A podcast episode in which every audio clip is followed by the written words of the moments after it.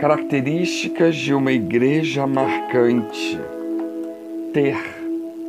Dou graças ao meu Deus todas as vezes que me lembro de vós, fazendo sempre com alegria oração por vós em todas as minhas súplicas, pela vossa cooperação no Evangelho desde o primeiro dia até agora.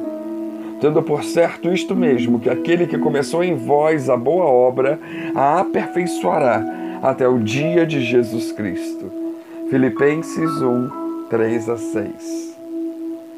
Quais são as características que deixam marcas? Há pessoas que marcam pelo que têm ou possuem.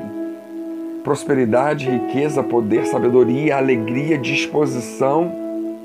E o apóstolo Paulo nos ensina, através da sua carta aos Filipenses, algumas das características marcantes desta igreja que marcaram a sua vida e o seu ministério. Vejamos o que a igreja de Filipenses tinha. Filipos possuía pessoas dispostas a orar. Antes de se converterem mesmo, elas já oravam, já estavam abertas à oração. Atos 16, 13 nos diz: E no dia de sábado saímos fora das portas para a beira do rio, onde se costumava fazer oração e assentando-nos falamos às mulheres que ali se juntaram. O texto nos mostra que já haviam mulheres, já haviam pessoas ali dispostas, já oravam, já estavam abertas a falar com Deus.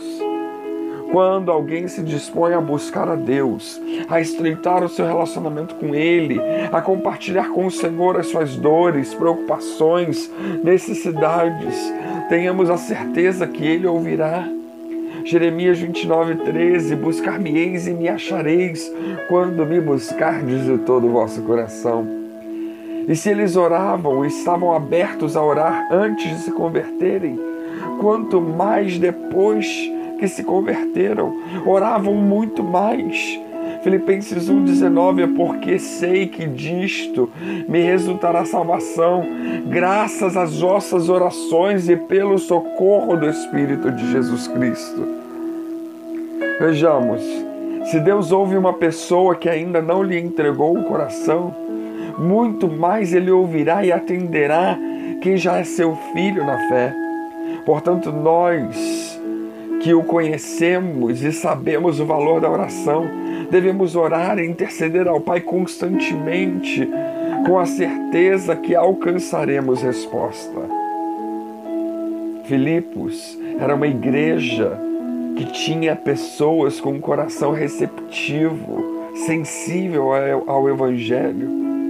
Vemos isso com Lídia, Atos 16, 14. Certa mulher vendedora de púrpura chamada Lídia, da cidade de Tiatira, e que servia a Deus, nos ouvia e o Senhor lhe abriu o coração para que estivesse atenta ao que Paulo dizia.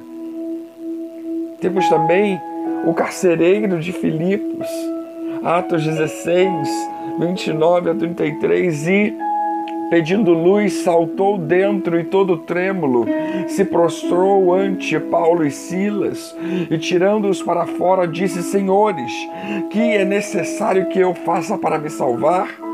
E eles disseram: Crê no Senhor Jesus Cristo e serás salvo tu e tua casa.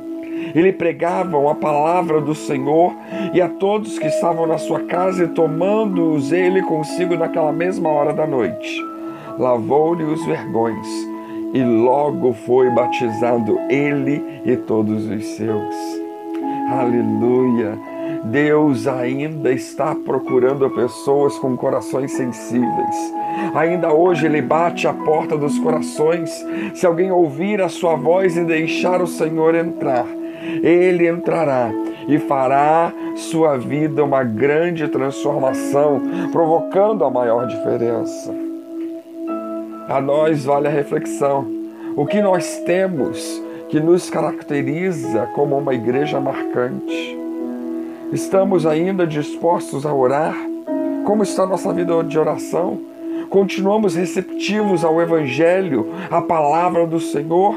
Continuamos sensíveis para ouvir a voz de Deus, continuamos abertos para que este Deus poderoso continue nos moldando e nos aperfeiçoando até que cheguemos à estatura de varão perfeito.